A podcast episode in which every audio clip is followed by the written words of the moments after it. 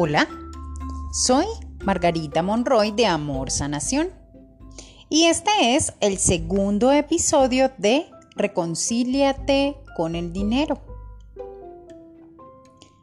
Si no has escuchado el episodio número uno, te pido que pauses aquí y te devuelvas para escucharlo porque iremos avanzando en la explicación del tema del dinero para que puedas tener una excelente relación con él. Y si ya lo escuchaste, entonces continuemos. El día de ayer te hice unas preguntas para que te des cuenta si estás siguiendo el patrón del dinero que tenían tus padres. Muy seguramente sí. Y quiero explicarte el por qué. Resulta que desde que somos concebidos hasta los 7 años de edad, en nuestra casa, en nuestra familia, papá y mamá como personajes tan importantes de nuestra vida, se encargan de enseñarnos todo. Cómo hablar, cómo comer, cómo vestirnos, qué se hace y qué no se hace dentro de esta familia. Y allí está también el concepto del dinero. Pueda que nunca te hayan sentado a decirte, oye, mira, el dinero es malo, el dinero no te hace feliz, el dinero no sirve de nada. No, nunca te sentaron a darte una clase así, ni a explicarte. Pero ellos hablaban, ellos quizá se quejaban o repetían esas frases que si te das cuenta en el episodio número uno te hice una pregunta de la definición que tienes del dinero y pueda que sea la misma que tú escuchabas. Y resulta que de esos 0 a 7 años, todo lo que tus familiares y especialmente tu papá y mamá te dicen son como leyes, son como unas dictaduras, son una información que queda grabada en tu memoria para siempre, porque te están formando para la vida sin saberlo y sin querer que nada de esto te afecte. Simplemente están repitiendo lo que saben, lo que a ellos también les enseñaron y tú lo hiciste tuyo. Así que duras toda la vida repitiendo esto y por eso es que un día te das cuenta que la suma de dinero que ellos recibían o reciben puede asemejarse en proporción a lo que tú has recibido o recibes. Y en algunos momentos nos negamos inconscientemente a crecer, a ser más grandes que papá y mamá. Porque Inconscientemente sabemos que jerárquicamente no podemos ser más grande que ellos, no podemos superarlos o romperíamos esa lealtad de hacer parte de la familia. Pero resulta que todos esos pensamientos están creando tu vida. Y si estás aquí escuchando reconcíliate con el dinero, es porque la situación no va muy bien.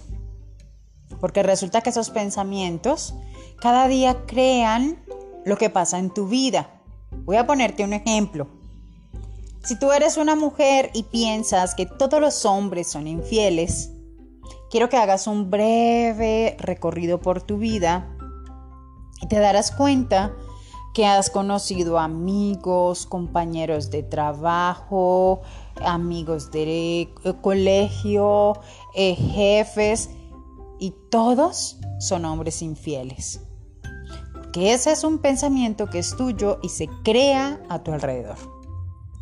Así como si tú crees y piensas que todos los niños son maleducados, entonces lo mismo, haz un recorrido por tu vida y di, sí, mi sobrino, sí, la hija de mi amigo, y empiezas a hacer el recorrido y te das cuenta que solamente te has topado con niños malcriados. Para no ir más lejos, si hoy una amiga tuya te cuenta que está embarazada, automáticamente cuando vas a la calle solo ves mujeres embarazadas. ¿Sí? Si te gusta un modelo de auto en determinado color y fijas la mirada, enfocas en ese auto de ese color, sales a la calle y ves mucho ese auto en ese color.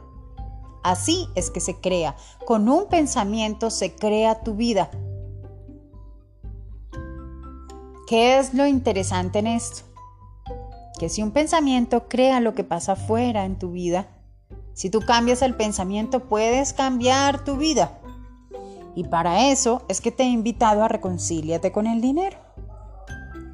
Así que a partir de hoy voy a dejarte este ejercicio, si decides hacerlo, para que empecemos esa reconciliación.